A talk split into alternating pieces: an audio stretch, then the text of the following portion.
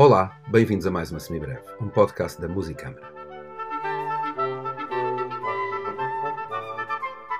Dentro das famílias de instrumentos musicais, cordas, sopros e percussão, há uma que sempre foi uma espécie de parente pobre eh, no que respeita à sua presença nas várias combinações instrumentais da música ocidental: eh, as percussões. Até Beethoven, na sua presença na orquestra, estava limitado aos tímpanos e, mesmo depois, só muito pouco a pouco estes instrumentos foram impondo a sua presença sobretudo a partir do século XX, onde realmente conquistaram uma situação de quase paridade. No que respeita à música de câmara, há que dizer que os instrumentos de percussão estiveram simplesmente ausentes deste género até meados do século XX. Entre os sopros e as cordas, a situação não é tão gritante, mas, por exemplo, claramente o alicerce da evolução da orquestra foram os instrumentos de corda. Ah, no que respeita à música de câmara, Há que dizer que, sobretudo no classicismo, entre os grandes compositores, e aqui referimos a Haydn, Mozart e Beethoven, uh, ou seja, falamos da Viena do século XVIII uh, e princípio XIX, uh, existe alguma paridade entre cordas e sopros no universo da música de câmara. a presença dos instrumentos de sopro, tanto no repertório orquestral como camarístico, teve muito a ver com a sofisticação técnica que estes instrumentos atingiram devido à sua evolução nas bandas militares, já nessa época. Mas, apesar da quantidade extraordinária de obras-primas para estes instrumentos, a verdade é que essa quantidade não tem correspondência nas programações das salas de concerto, onde predomina a música para cordas ou piano. Hoje em dia, a formação de referência para instrumentos de sopro, que de alguma forma reflete o equilíbrio e eficácia do quarteto de cordas, mas acrescentando variedade tímbrica, é o chamado quinteto de sopros, constituído por flauta, oboé, clarinete, trompa e fagote. É uma formação que nasce na Viena setecentista, tal como o quarteto de cordas, e estabelece-se como formação de referência no universo da música de câmara para sopros nas primeiras décadas do século XIX, sobretudo devido às composições para esta formação de Anton Reicher e Franz Danzig.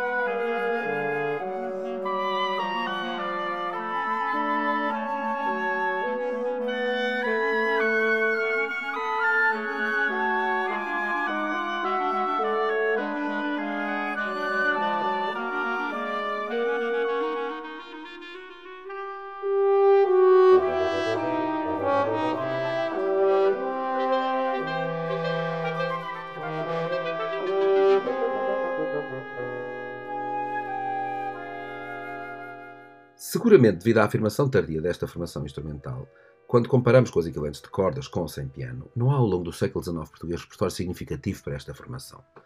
Aliás, também há que dizer que não há, não há repertório significativo para música de câmara no século XIX português. Um, esta situação, felizmente, mudou de forma significativa ao longo dos séculos XX e XXI, e hoje em dia há um repertório bastante variado para esta formação, da autoria de alguns dos mais significativos compositores dos nossos dias, como Sérgio Azevedo, Luís Tinoco ou Eurico Carrapato.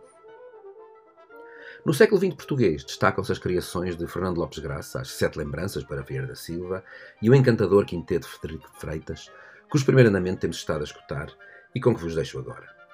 A interpretação é dos Solistas de Lisboa.